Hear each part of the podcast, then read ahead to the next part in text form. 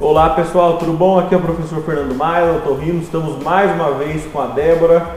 É, a Débora é da T2, faz parte da Liga de Otorrino.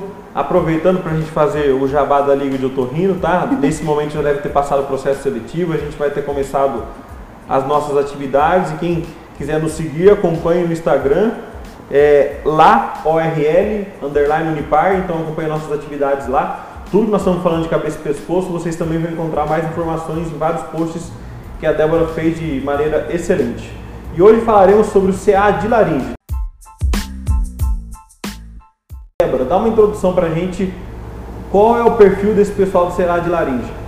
Oi, bom dia, muito obrigada por estar aqui de novo. Então, o câncer de laringe ele é mais frequente em homens de 40 anos e ele representa 25% dos tumores malignos que acometem a área de cabeça e pescoço. É o segundo tipo de câncer mais comum do, do trato respiratório no mundo. E espera-se que para esse triênio, de 2020 até 2022, que 6.470 novos casos entre homens e 1.180 entre mulheres.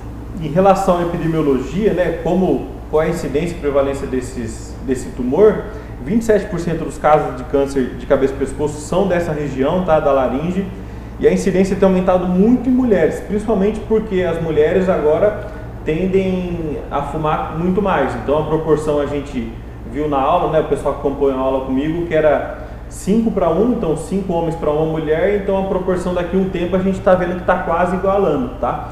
E quais são os fatores de riscos para esse paciente possivelmente evoluir com câncer de laringe no futuro? Mais como o tabagismo, o uso abusivo aumenta até três vezes o risco de câncer, álcool, estresse e mau uso da voz, excesso de gordura corporal e também exposição relacionada ao trabalho, seja do amianto, poeira de madeira, cimento, cereais, sílicas, tinta e vapores de diesel.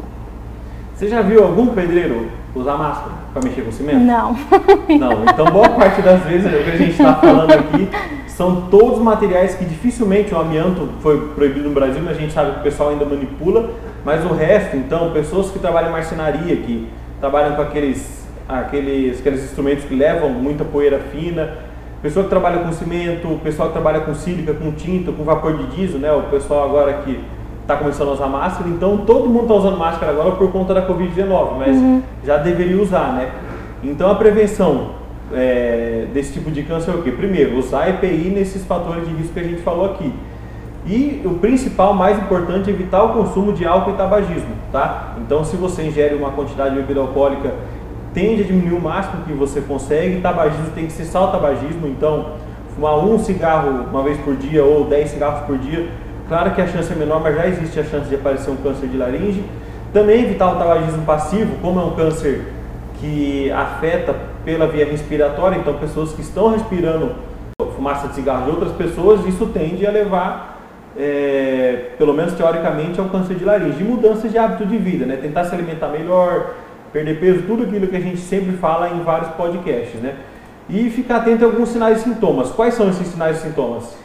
Os sintomas eles dependem do lugar onde a lesão se localiza na laringe, mas em geral ele pode causar dor de garganta durante a deglutição, rouquidão, alteração na qualidade da voz e sensação de caroço na garganta. Então, ficou rouco é o que a gente falou lá no podcast passado em relação a CA de, de cavidade oral. Então, a regra dos 15 dias também funciona. Disfonia, ou seja, rouquidão por mais de 15 dias, sempre procure o otorrino. Ah, não, mas foi depois de uma infecção viral, foi depois do Covid, foi depois de um quadro que não tem relação, a pessoa não fuma, etc e tal. Sempre procurar. Hoje, cada vez mais cedo, pessoas, a gente tende a diagnosticar câncer é, em cavidade oral porque as pessoas buscam mais atendimento, tá? Então, sempre ficar de olho nisso. O diagnóstico é feito pela laringoscopia, que é um exame onde a gente passa uma câmera pela cavidade oral, pela boca, para poder enxergar a corda vocal ou passa pelo nariz, tá? Que a gente quiser avaliar do nariz até a cavidade oral. É um exame que é basicamente uma endoscopia da boca, só que a endoscopia é feita com o paciente sedado, a laringoscopia tem que ser feita com o paciente acordado. Ah, meu Deus do céu, mas eu não posso fazer com sedação?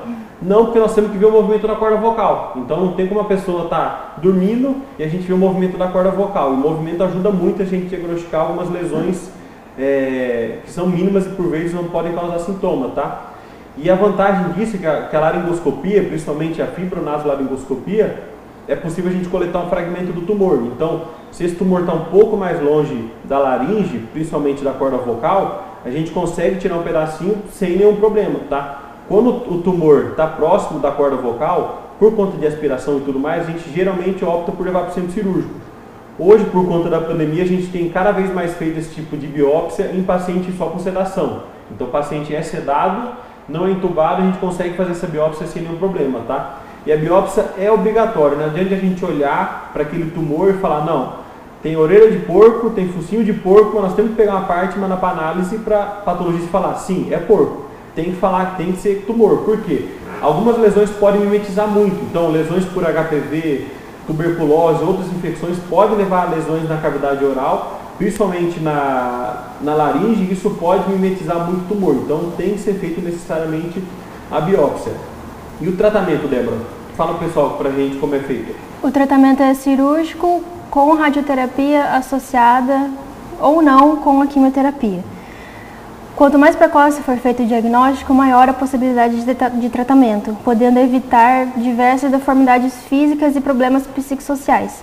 Porque a cirurgia, como foi dito na, no podcast anterior, pode afetar muito a respiração, a fala, a deglutição e a qualidade de vida do paciente piora muito por causa do, do tratamento.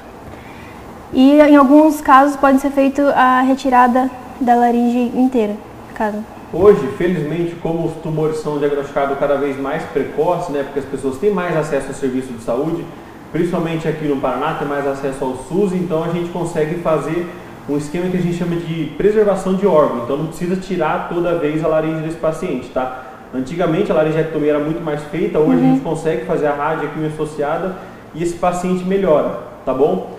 Então sempre fica atento. Como a gente consegue fazer o autoexame disso? Fica atento na voz. Então a voz mudou, não voltou ao normal em 15 dias, ou geralmente o acompanhante, o cônjuge, alguém que mora junto com a pessoa fala que a voz mudou, fica atento e procurar um otorrino quanto antes, tá bom? Até mais. Tchau, obrigada.